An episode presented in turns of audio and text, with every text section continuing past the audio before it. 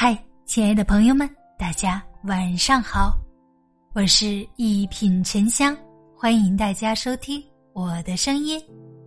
人在低谷时，不妨读读刘禹锡的《陋室铭》。公元八二四年，刘禹锡被贬河州，当地知县看他是贬庶之人，便有心刁难，给他安排了一间布满青苔的破旧小屋。屋外荒草丛生，而屋内也只够摆放一桌一椅一床。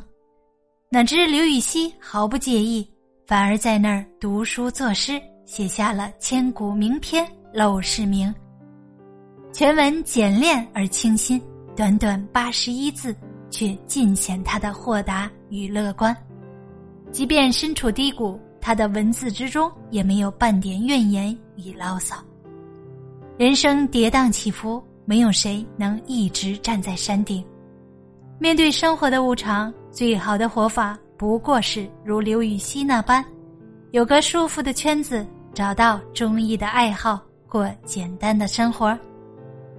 简单的生活，斯是陋室，惟吾德馨。刘禹锡在河州的时候，生活条件十分艰苦，尽管只能住在破败的茅屋里。可他却自我宽慰道：“斯是陋室，惟吾德馨。”一个人只要灵魂不荒芜，身居陋室也有一种简单之乐。数百年后，王阳明大抵也有这番感悟。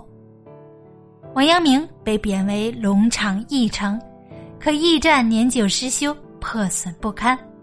好在他寻到了一方山洞，见他环境清幽。索性就打扫打扫，略加装饰，当做安身之所。洞内陈设简单，除了方桌、书桌和床铺外，几乎没有其他东西。没有粮食吃，他就亲自开荒种田。每隔一些时日，他还总结种地的经验，写成小诗。日子虽然清贫，王阳明的内心却格外丰盈。平日里就翻阅典籍，安静思索书中哲理，参悟心学，这才有了后来的龙场悟道。作家林清玄说：“越是内在芬芳，越是朴素单纯。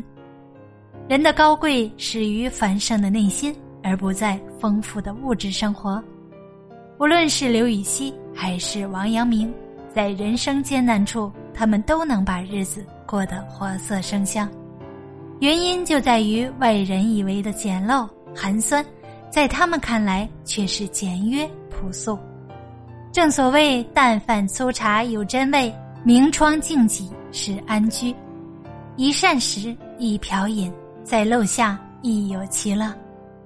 不为物所累，删繁就简，去伪存真，才是最清醒的活法。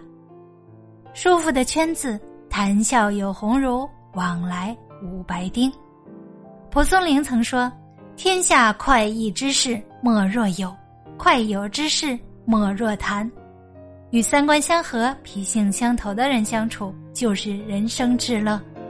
公元八零五年，李禹锡因为永贞革新失败，被贬远州。多年顺风顺水的仕途生涯突然急转直下，一下子跌入谷底。曾经恭维他、靠近他的人都对他避而远之，生怕受到牵连。就在这时，刚从阳山被贬归来的韩愈毫不避嫌，千里迢迢的来找他。刚一见面，韩愈就把自己的诗拿给刘禹锡欣赏。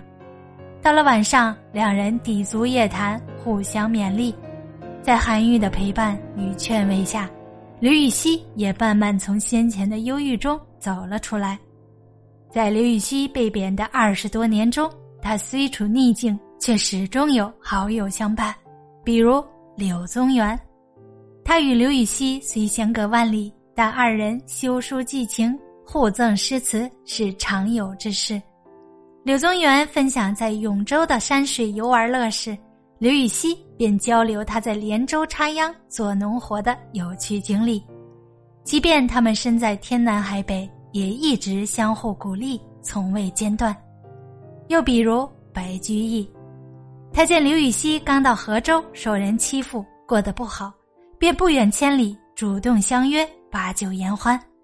谈到动情处，白居易心疼刘禹锡的遭遇，他说：“一枝河被才名折，二十三年折太多。”知道你才高八斗，受点挫折也是正常，但整整被贬二十多年，实在是太多了。